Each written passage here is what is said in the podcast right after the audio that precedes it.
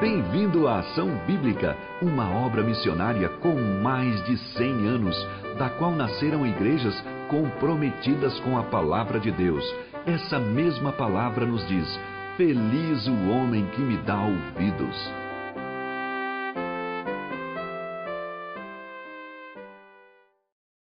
Eu quero convidar a igreja a abrir sua Bíblia em Efésios, capítulo 5, versículos 3 a 14. Efésios 5, de 3 até 14. Nós meditamos na semana passada com o Maurício sobre a nossa esperança e hoje nós vamos seguir meditando em Efésios, trabalhando e pensando sobre uma igreja que está no mundo, os santos e o mundo pecaminoso. Esse texto, ele é em continuação, obviamente, de Efésios capítulo 5, versículo 2, vem Efésios 5, 3. É uma sequência, né? Mas no texto anterior a gente viu como os santos, a igreja, tem que se relacionar. Inclusive, se você não lembra, deixa eu te lembrar um pouquinho da mensagem. Foi no dia que teve assembleia e nós meditamos até um pouquinho sobre essa relação dos cristãos uns com os outros. Se você quer escutar essa mensagem, pode escutar também, tem lá no nosso site. Você tem como acessar a nossa série toda de Efésios que eu e o Léo estamos ministrando. E agora, em sequência, nós vamos meditar sobre os santos, a igreja, em um mundo. Em um mundo que a gente sabe que é pecaminoso, é falho. E ao mesmo tempo eu quero trazer uma meditação, acho que você, assim como eu, já passou uma semana aí da, da virada do ano, aquelas promessas que você fez, que você falou que ia fazer esse ano, talvez algumas delas já caíram por terra, aquele horário mais cedo que você falou que você ia acordar todo dia, não aconteceu já na semana, assim, aquele exercício que você falou que você ia fazer toda semana já, já foi por água abaixo. Pois é, gente, a gente é falho. Nós somos falhos e pecadores. E essa dinâmica de erro, e, e, e, aqui é só uma ilustração referente àqueles planos que nós fazemos ao ano, mas a nossa dinâmica de vida com falhas, de vida de erro, ela, ela vai seguir até Cristo voltar. E a gente tem que saber lidar com os nossos erros, com as nossas falhas, com os nossos pecados, em uma sociedade que é pecaminosa, que só favorece o pecado. Uma sociedade que só quer enaltecer isso e que, na verdade, nos puxa para isso. Nos puxa para esse tipo de vida. Para valores que não são valores do reino de Deus. Valores que são valores mundanos. E com mundanos eu quero dizer aqui é, que não são de Deus. Valores que são fúteis que, que vão valorizar, por exemplo, mais o dinheiro, posses, como nós lemos no texto de Salmos que o pastor Gevilson, o presbítero Gevilson, leu para nós hoje. Nós temos que estar atentos à nossa relação com a sociedade que nos cerca. Então, tendo em vista essa transição de uma igreja que pensa dentro, né, ou seja, nossos relacionamentos interpessoais, mas também uma igreja que está fora, está no mundo, mas não pode ser dele. Eu quero ler com vocês Efésios 5, 3 até o 14.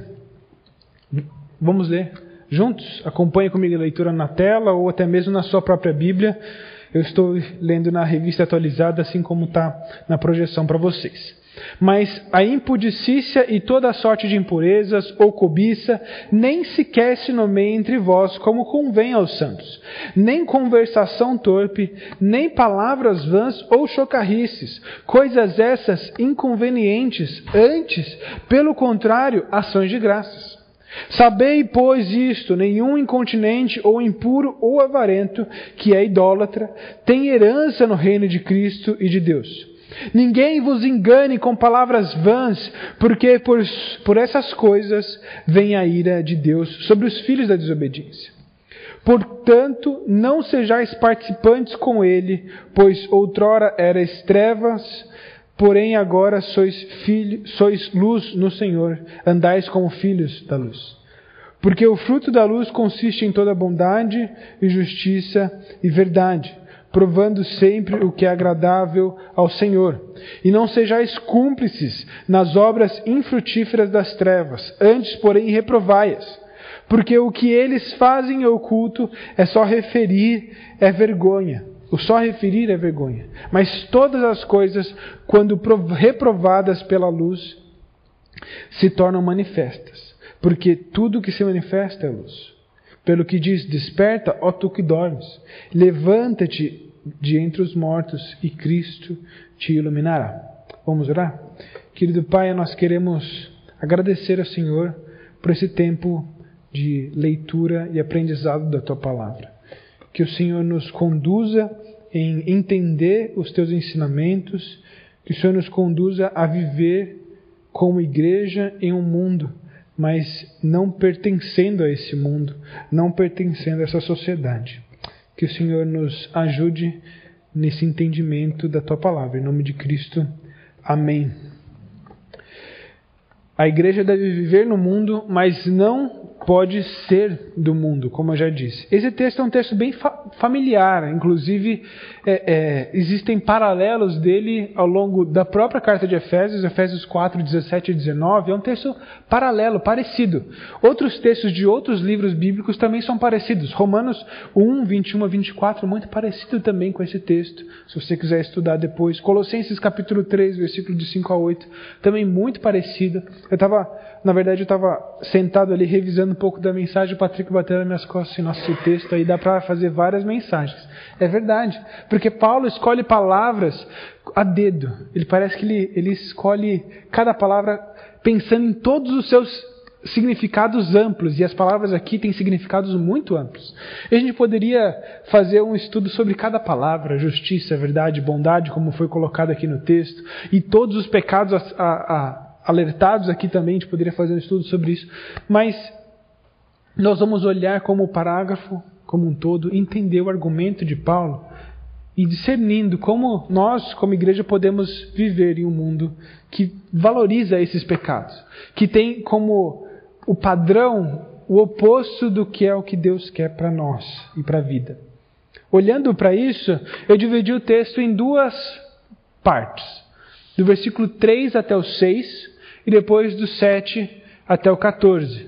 Basicamente, a gente vai dividir essas duas partes até para a gente conseguir digerir um pouco mais fácil o texto que é longo e cheio de conteúdo. Versículo 3 a 6, eu quero ler com os irmãos novamente, mas agora eu vou ler uma, uma versão diferente. A gente leu na revista atualizada, eu vou ler agora na NAA, uma versão nova, mas é Nova Almeida atualizada. Ela é parecida, similar assim com a NVI, com a NVT, mas ela é muito fluida, fácil de leitura e eu gosto de, de usá-la para comparar. Então a gente vai fazer um pouquinho disso também nesta manhã. Vamos ler do versículo 3 a 6. Não, perdão, vamos ler do versículo 3 até o versículo 4 e a gente vai de pouquinho, tá bom? Versículo 3 a 4 diz o seguinte: que a imoralidade sexual e toda impureza ou avareza não sejam nem sequer mencionadas entre vocês, como convém aos santos. Nem usem linguagem grosseira, não digam coisas tolas nem indecentes, pois isso não convém. Pelo, pelo contrário, digam palavras de ação de graças. Acho que clarifica um pouquinho mais, inclusive dos pecados lançados aqui. Versículo 3 e versículo 4, eles são uma unidade de pensamento só, é como se fosse uma, uma longa frase, um, um, um pensamento só. E, e ele começa falando sobre esses pecados do mundo, essas práticas que o mundo tem, pecaminosas. E ele vai se estender versículo 3 e 4 e versículo 5 também nessas, nessa exposição sobre esses pecados. Mas o versículo 3 e 4 ele começa afirmando sobre imoralidade, imoralidade, imoralidade sexual, impureza, avareza. Ele fala que isso não deve nem ser mencionado. Depois, do versículo 4, ele fala sobre linguagem grosseira. Não devemos dizer tais coisas tolas e nem coisas indecentes. Ele fala sobre aquilo que está no coração, o nosso pensamento, coisa que nós não podemos nem afirmar, nem relembrar, nem mesmo aquilo que a gente fala na nossa boca, linguagem grosseira, rude, tola. Todo esse alerta, Paulo ele vai, ao invés de trazer uma lista longa dos possíveis palavras que eles poderiam dizer uns aos outros, é, é, de forma errada que o mundo e a sociedade daquela época falava, ele faz uma lista com palavras que trazem um grande significado. Então, imoralidade sexual poderia ser várias outras palavras incluídas aqui como imoralidade sexual ou práticas. Impureza nos remete muito à, à lembrança do Antigo Testamento, de tudo que é impuro diante de Deus, e, e tem várias lembranças e, e marcações na lei do Antigo sobre a impureza. A avareza, a cobiça, é isso que é a avareza. E em seguida ele fala sobre a linguagem, grosseira, rude. Essas, essas palavras elas estão em paralelo. Se você vê, agora na revista atualizada, ela traz impudicícia, que é uma palavra até difícil de, de entender, mas na NAA é imoralidade, imoralidade sexual. Impureza e cobiça. Três palavras, certo? Na versículo 4, conversação torpe. Palavras vãs, palavras vazias ou tolas. E chocarristas, três palavras. A gente vai ver isso ao longo do texto todo. Ao longo de todo o texto, ele vai falar de três palavras de pecado, mais três pecados. Ele repete três pecados e depois ele vai falar três grandes soluções que devem preencher todo esse vazio de palavras vãs e de imoralidade, imoralidade de práticas. Essas coisas não poderiam nem sequer ser mencionadas, como o versículo 3 expressa. Essa expressão é, de proibição ela é muito colocada no Antigo Testamento para mencionar tanto os nomes dos deuses. Quando Paulo ele fala aqui, essas coisas nem devem ser mencionadas, essa expressão ela já foi usada no Antigo Testamento para falar de outros deuses. Eu não quero ler todos os textos, mas se você relembrar de Salmos, por exemplo, 16:4 diz: "Muitas serão as penas do que trocam o Senhor por outros deuses. Não oferecerei as suas libações de sangue." Olha só a frase final desse versículo. "E os meus lábios não pronunciarão o seu nome." Os meus lábios não devem mencionar o seu nome. Falando sobre os deuses, os deuses dos outros povos outros povos que Israel não poderia imitar, porque eles estariam vivendo em idolatria. Essa mentalidade judaico-cristã é muito forte quando Paulo escreve, e principalmente pela referência. Muitos daqueles novos cristãos e cristãos ali daquele primeiro século, eles tinham uma herança judaica muito grande. Isso é muito provável que, que aquela cultura se, se formou por base do judaísmo. E aqueles cristãos, eles deveriam se relembrar de que toda imoralidade sexual, toda palavra vã, todo pecado envolvendo impureza ou avareza se remete a um pecado de idolatria lá do Antigo Testamento e que eles não devem nem sequer mencionar isso no seu dia a dia. Seguindo o texto, ele fala que isso não convém aos santos. Versículo 3 ainda fala disso. Os santos não é um grupo de pessoas qualquer. Não pode ser um grupo de pessoas qualquer. Efésios capítulo 1, versículo 4 diz que eles nos escolheu, Deus, desde a fundação do mundo, para sermos santos e irrepreensíveis perante Ele em amor. Não é um grupo qualquer de pessoas. Os santos aqui é os amados por Deus, eleitos desde a fundação do mundo.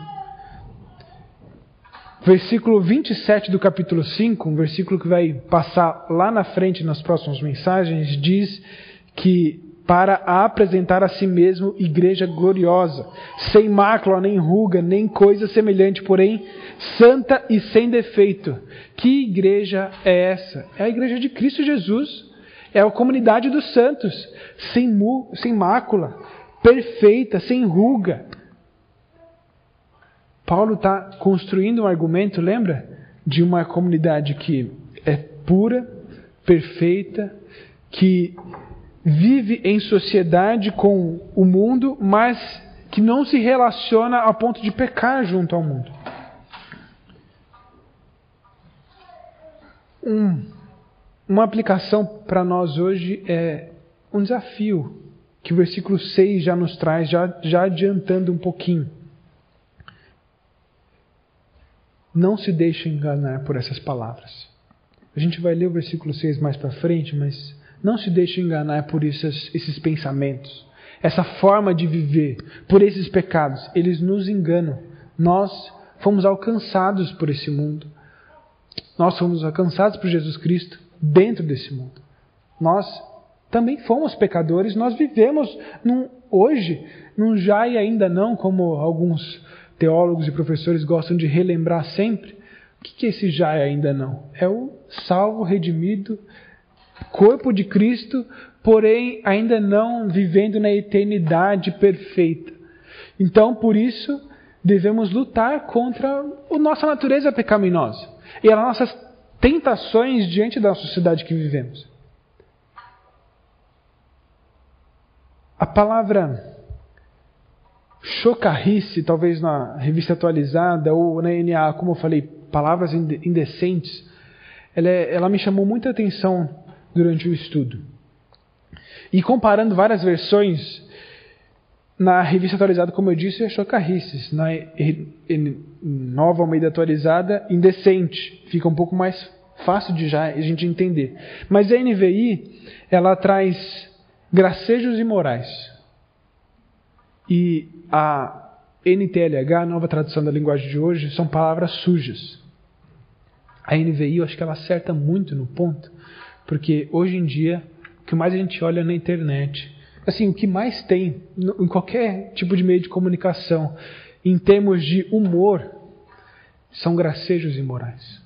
E aqui tem um alerta para nós, como igreja.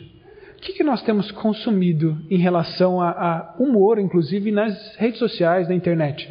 Tome cuidado com isso, eu, eu tenho que tomar muito cuidado com isso, porque eles são sedutores. E devagar você aceita uma piadinha entre aspas de humor leve, mas já tem uma pitada sexual ali no meio e de repente você está rindo de coisas que não deve ser o seu padrão de vida, sobre sexo fora do contexto do casamento. Essas, esses gracejos imorais, ele faz um paralelo, um paralelo não de significado, mas é, porque são palavras, eu, eu não conhecia essa palavra aqui agora, mas homofome, homofônicas. Já ouviram falar disso? São palavras que são parecidas. Sabe aquela palavra que você fala uma e depois a outra, nossa, elas parecem, mas não têm o mesmo significado? Em grego, essas duas palavras são muito parecidas, porque elas começam com a mesma mesmo prefixo e terminam com o mesmo sufixo. Isso significa que quando lê rápido, ela, ela vai começar com eu e terminar com ia. Aí a outra vai começar o eu e também termina com ia. Só que qual que é o significado desse paralelo que Paulo quer trazer para nós? A palavra que faz paralelo com chocarristas e gracejos imorais é palavras de ação de graça. Ele quer que nós troquemos o nosso, a nosso, aquilo que nós falamos de imoral por palavras de graça. E, de novo, eu fiz a comparação. A NAA traz palavras de ação de graças. A, RA e a NVI, que são duas versões parecidas também, traz só ação de graças, porque elas fazem uma tradução, inclusive, mais a pé da letra. E a NTLH, que é a nova tradução da linguagem de hoje, ela traz uma tradução de palavras de gratidão a Deus. A melhor, eu acho para mim, seria a NAA também, que palavras, são palavras de ação de graças. São palavras onde nós remontamos o amor de Deus, relembramos daquilo que Ele tem feito por nós e fez por nós e colocamos isso em forma de verbo, em forma de ação, de forma de compartilhar com o próximo. Ao invés de a gente relembrar sempre aquela piadinha do trabalho, da hora do, do cafezinho, e recontar aquela piadinha que você viu num meme e tudo mais, compartilhe a graça do amor de Jesus Cristo no seu dia a dia. É, é, muito fácil a gente olhar no celular e ver um meme, vai estar tá rolando lá no nosso Instagram, nas nossas redes sociais. Nossa, que legal essa piada tal. Aí quando você chega, chega para uma pessoa, olha, olha essa piada que, que legal, olha esse meme que legal. Mas a gente, muitas das vezes, se esquece de compartilhar da graça, do amor de Jesus Cristo, daquilo que Ele fez por nós. Devemos trocar toda gracejo que seja imoral, todo gracejo sujo, por toda palavra de ação de graça. em vez de zombaria, devemos falar palavras de edificação, de incentivo, de encorajamento, de ajuda para aquele que está ao nosso redor. E aqui nos lembra também um versículo muito famoso e, e que nós relembramos de Efésios constantemente. Versículo 29 do capítulo 4 de Efésios: Não saia da vossa boca nenhuma palavra torpe. Lembra desse versículo?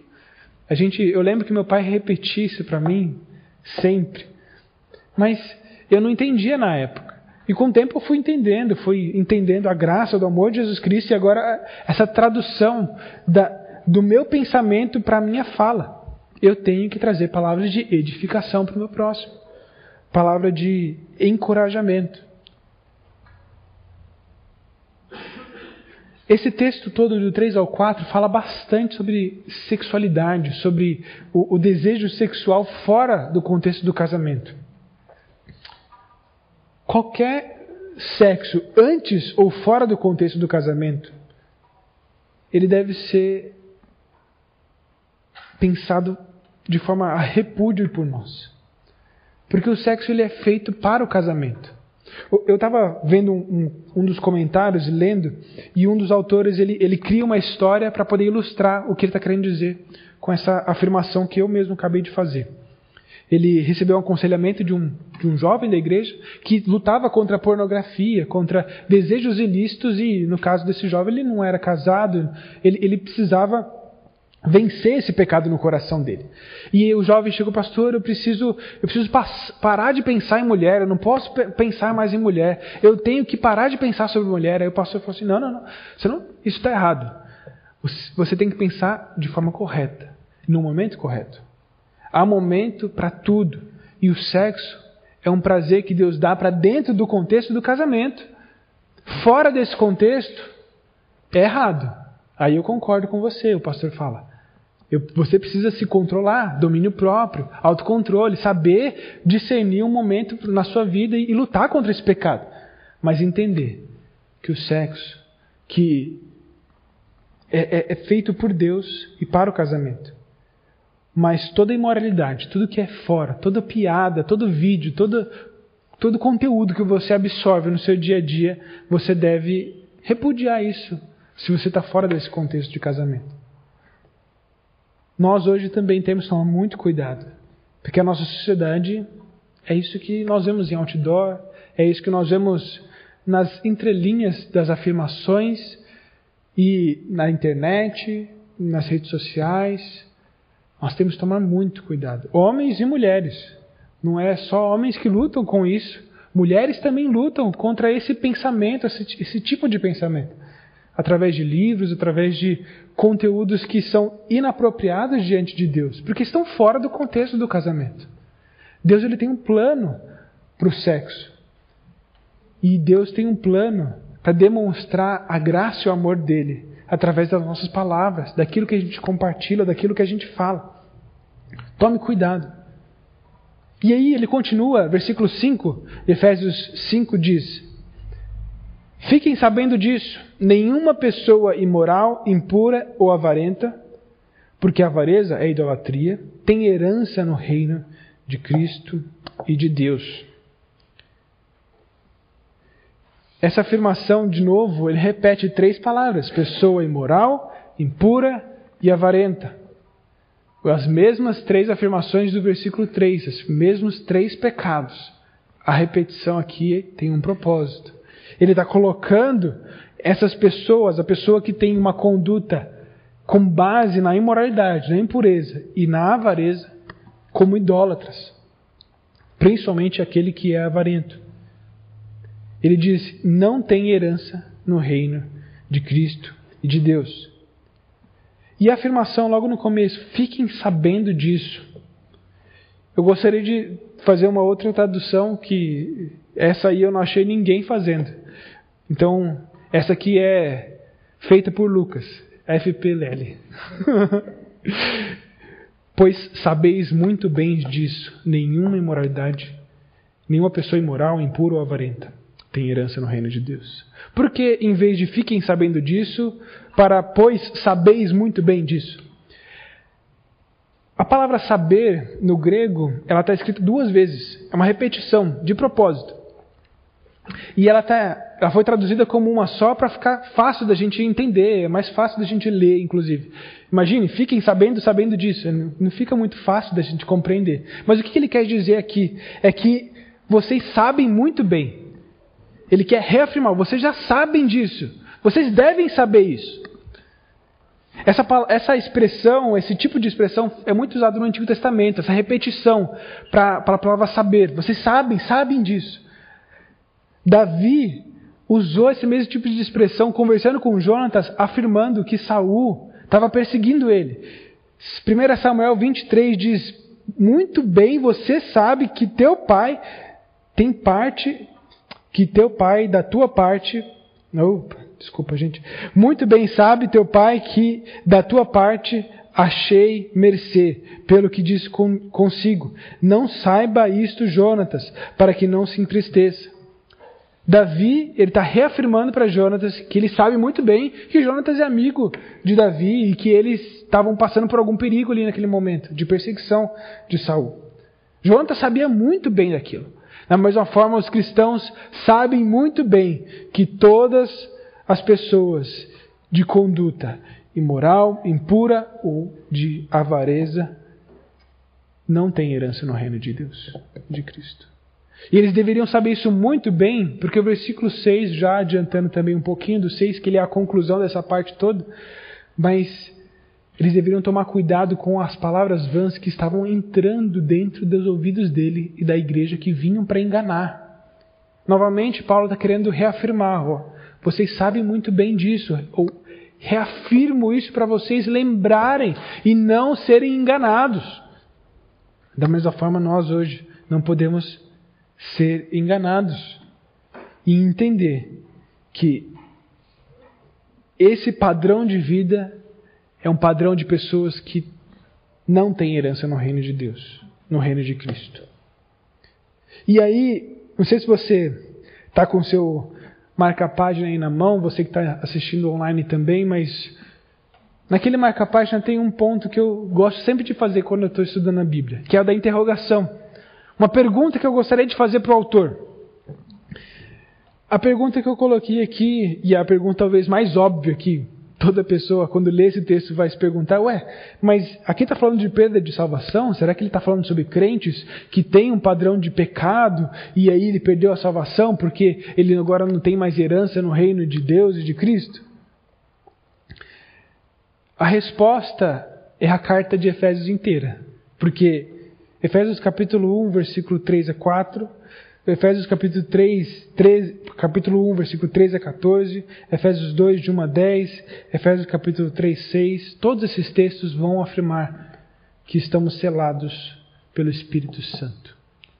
E que aqui, na continuidade desse pensamento, Paulo ele não é um louco, esquizofrênico, de que fala uma coisa depois diz outra em outro momento. Ele, na continuidade desse pensamento, que nós somos selados, salvos e, e guardados da nossa salvação está, permanece em Cristo Jesus, nós entendemos que esse texto é sobre, Paulo está apontando para aqueles que estão de fora, que não creem no Evangelho, ou que até estão na igreja local como estrutura, digamos assim, vêm no encontro, mas no coração não, não são salvos de verdade.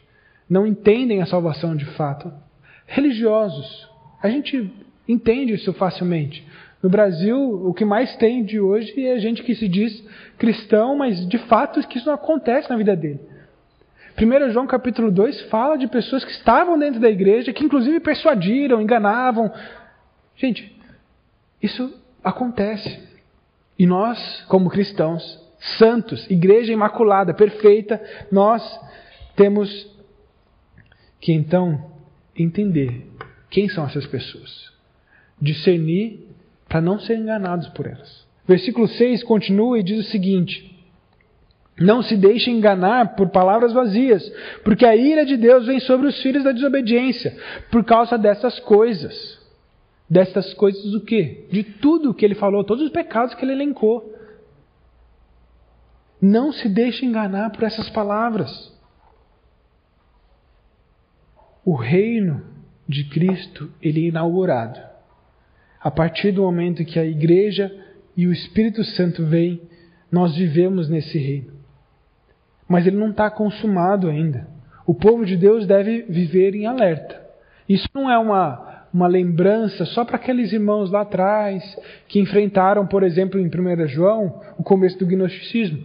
Ou com aqueles cristãos mais atrás ainda, como a igreja de Éfeso, que enfrentavam um judaísmo muito forte. Ou até mesmo hoje nas igrejas pentecostais. Não, é para hoje nós, igreja da saúde. Nós temos que tomar muito cuidado e viver uma realidade de vida em alerta, discernindo a cada momento. Como Atos vai nos lembrar daqueles bereanos que olhavam a palavra, constantemente devemos olhar para que a vida e a conduta daqueles que estão ao nosso redor estejam condizentes com a palavra de Deus, sejam condizentes com o evangelho da graça. Lembra? Substituindo chocarrices por ações de graças, palavras de ações de graças. E discernindo e não sendo enganado por tudo isso. Olhando para esse texto, essa primeira parte do capítulo 5, versículo 3 a 6, é um grande alerta. Estejamos alerta. Não, não ceda Lembra? Nós somos uma igreja. E nós devemos viver no mundo, mas não podemos ser dele. Nós não somos do mundo. Nós somos de Cristo Jesus. E nós, como igreja, nesse início de ano, apesar das nossas falhas em cumprir inclusive metas pequenininhas, nós temos que manter firme na meta maior de esperar. Como nós estudamos a semana passada, esperar Jesus Cristo. A nossa esperança está nele. O texto vai continuar e agora ele vai ser um pouco direto. O versículo 7, ele é, digamos que, a aplicação central. Se pudéssemos dizer que existe um versículo difícil de dizer se está na primeira parte ou na segunda parte, é o versículo 7. Porque ele faz referência a todo o texto. Versículo 7 em diante diz o seguinte: porque, portanto, não participem daquilo que eles fazem Olhem, a partir de agora todos os versículos são bem diretos. Não participem daquilo que eles fazem. A revista atualizada diz: Não sejais participantes com eles. E aqui eu queria só fazer um parênteses, mas a gente não, nós não somos chamados a sermos monges, nem irmos para um monastério e vivemos isolados do mundo. A ideia não é essa. Apesar de que naquela época, o povo, o cristianismo, ele era denominado pelos, pela sociedade, pelo Império Romano, como antissociais. Por quê? Porque existia cultos civis, ou seja, instituído pelo, pelo governo, em que atos sexu, sexuais eram feitos publicamente e de forma ilícita. E o povo, não, o povo cristão, né, a igreja não participava disso. Então eles eram taxados como é, é, separatistas, mas eles nunca se distanciaram das cidades. Eles nunca saíram do contexto do mundo. Eles nunca foram para um lugar e se isolaram. Nós estamos no bairro da Saúde, na verdade, Parque Imperial. Descobri que eu estou morando agora aqui, então eu sei que é Parque Imperial. Rui Biturura, 1021. A gente não está no meio do mato está no meio da cidade, tem um metrô aqui do lado. Tem gente pedindo dinheiro, descendo aqui a rua. Tem gente passando necessidade na casa vizinha. Tem gente da nossa igreja que está precisando de apoio. E nós precisamos estar e viver nesse contexto, ajudando uns aos outros.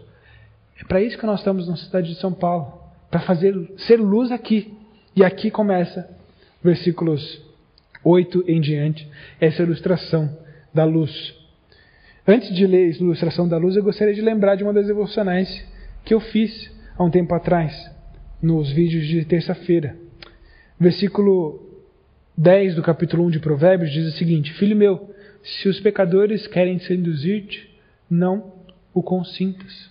A ideia é a mesma de Provérbios. Não é me afastar do, das pessoas, é não ser, é, é, não consentir com o pecado. Ou seja, não participar daquele momento de pecado e nós vamos ver daqui para frente que é inclusive denunciar ele. Versículo de 8 a 14 Nós vamos ler ele de uma vez só, porque ele é uma grande, uma grande argumentação, todos os versículos são bem diretos, mas vamos olhar aqui, versículo 8 a 14, e entender como nós, cristãos, devemos viver nesse mundo de trevas. Versículo 8 diz o seguinte: Porque no passado vocês eram trevas, mas agora são luz no Senhor. Vivam como filhos da luz. Porque o fruto da luz consiste em, toda bondade, justiça e verdade, tratando de descobrir o que é agradável ao Senhor. E não sejam cúmplices nas obras infrutíferas das trevas. Pelo contrário, tratem de reprová-las, pois aquilo que eles fazem em segredo é vergonhoso, até mencionar. Mas todas as coisas, quando reprovadas pela luz, se tornam manifestas. Porque tudo que se manifesta é luz. Por isso é que se diz: Desperta você que está dormindo, levante-se dentre os mortos e Cristo te iluminará. Mas agora vocês são luz no Senhor. Paulo vai falar sobre os Efésios. Ele trata de uma transformação de vida, que a gente já está argumentando em toda a carta de Efésios. Eles foram transformados de uma vida de pecado para agora uma nova natureza. Essa natureza batalha em relação à sociedade que vive mas eles são luz. E essa ilustração é bem clara. Paulo ele usa isso várias vezes ao longo das suas cartas. Luz e trevas. Nós, inclusive, nós temos alguns textos que vão remeter a, ao jugo desigual e vai falar sobre luz e trevas também em Coríntios. Nós somos agora filhos da luz, em contraste diretamente com os filhos da desobediência, que Paulo vai afirmar. Nós, versículo 8, vivam como filhos da luz. Versículo 11, e não sejais cúmplices nas obras infrutíferas das trevas, pelo, pelo contrário, tratem de reprová-las. Perdão. Filhos da desobediência está no versículo 6. Li errado. Calma aí. Isso porque a ira de Deus vem sobre os filhos da desobediência por causa dessas coisas. Nós, como cristãos, devemos estar atentos à nossa natureza, de quem nós somos filhos, de quem nós somos é, é, herdeiros de Cristo Jesus, filhos da luz. E ele continua afirmando, versículo 8 até o 14: Vivam como filhos da luz depois, a bondade, a justiça a verdade. Essa deve ser a nossa natureza. Contrastando diretamente com as três afirmações dos outros versos. Lembra? A imoralidade sexual, a impureza e a. E a perdão, gente. É muita palavra. Vare, avareza. Obrigado, todos nós temos que trocar todos esses valores que o mundo clama por valores de Deus, a bondade, a justiça e a verdade. Um outro texto que eu me fiquei muito na dúvida para entender e discernir um pouquinho mais é o versículo 10, tratando de descobrir o que é agradável ao Senhor. Eu fiquei pensando assim, mas como é que eu posso descobrir o que é agradável a Deus? Na verdade, a, a Almeida, nova Almeida atualizada, ela traz essa palavra, tratando de descobrir. Mas a revista atualizada está provando sempre aquilo que é agradável ao Senhor. E me, me ajudou um pouquinho mais a entender, porque Romanos 12, 1 e 2 diz que nós devemos apresentar nosso corpo como por sacrifício vivo, santo e agradável a Deus. A nossa vida, ela deve ser uma vida que agrada ao Senhor, de forma racional, como um culto racional, mas observando tudo que é bom, tudo que é justo, tudo que é verdadeiro para Deus. Se a, nossa, se a nossa boca soltava e falava de tudo que era imoralidade, mentira, falsidade, hoje nós devemos falar sobre aquilo que é a verdade, o Evangelho, a salvação, a justiça e a bondade, trocando todo esse padrão de vida e, e provendo agora um, um, uma nova lente de visualização de como nós devemos atuar diante do mundo. Nós devemos então reprovar todas essas obras, todas essas ações, todos esses frutos das trevas. Olhando para esse texto, eu fiquei olhando, pensando também de como nós podemos reprovar um não cristão daquilo que ele está fazendo, sendo que ele não é cristão. Ele não tem os mesmos valores que eu. Como é que eu posso dizer para ele que ele está errado, sendo que ele não tem os mesmos valores? Quando uma pessoa está errada, ela muitas vezes não enxerga aquilo, ela não, não consegue perceber tudo aquilo. Mas a responsabilidade do cristão ainda é afirmar o pecado. Afinal de contas, Cristo veio nos salvar do pecado. Existe, tem que existir a compreensão do pecado no coração da pessoa para que ela entenda a necessidade da salvação. O arrependimento vem de conhecer o erro, o pecado. E nós, como cristãos, devemos sim anunciar e reprovar o pecado da sociedade que nós estamos vivendo. Sim, anunciar e falar, ah, isso está errado. Esse não é o padrão de Deus. O padrão moral de Deus não está sendo é, é, maculado diante de tantas propagações, inclusive de piadas pequenas ou grandes nas redes sociais, ou até mesmo em, em instituições formais do nosso governo. Nós devemos sim anunciar: isso está errado. Isso não é aprovado diante de Deus. E ao fazer isso, nós devemos mostrar a luz, manifestar o Evangelho, manifestar aquilo que é a salvação. E aí vai terminar o nosso texto com uma afirmação. Uma afirmação poética. Se você está lendo na revista atualizada, está até, pelo menos na minha Bíblia, estava como se fosse uma, um refrãozinho de uma poesia. Desperta você que está dormindo, levante-se dentre os mortos e Cristo te iluminará. Eu não sei de onde que é essa música, não sei mesmo. Não, a gente não sabe de onde que é. Se é do Antigo Testamento, se é alguma música explícita da igreja do Novo Testamento, mas de qualquer forma ela é bíblica. Nós temos referência de Isaías, várias referências a Isaías e Daniel, para que a, o povo de Deus despertasse, acordasse, porque eles deveriam olhar para a aliança do Senhor, isso no Antigo. E da mesma forma, vamos supor que os, a igreja compôs uma música e cantava essa música constantemente no seu dia a dia, para que eles despertassem, acordassem. Ou seja, ao manifestarmos o pecado das pessoas ao nosso redor, nossa intenção é que elas despertem, que elas acordem, para que elas vejam Cristo, para que elas vejam a salvação e sejam luz onde elas estão. Nosso propósito, então, esse ano não pode ser simplesmente como eu tenho também nos meus planos, acordar mais cedo, fazer mais exercício. Não pode ser só isso. Meus propósitos desse ano tem que ser, com certeza, anunciar para o meu vizinho: desperta, você está dormindo. Na verdade, você está morto. Mas Cristo pode te acordar você. Ele pode trazer luz ao seu coração, pode iluminar a sua vida.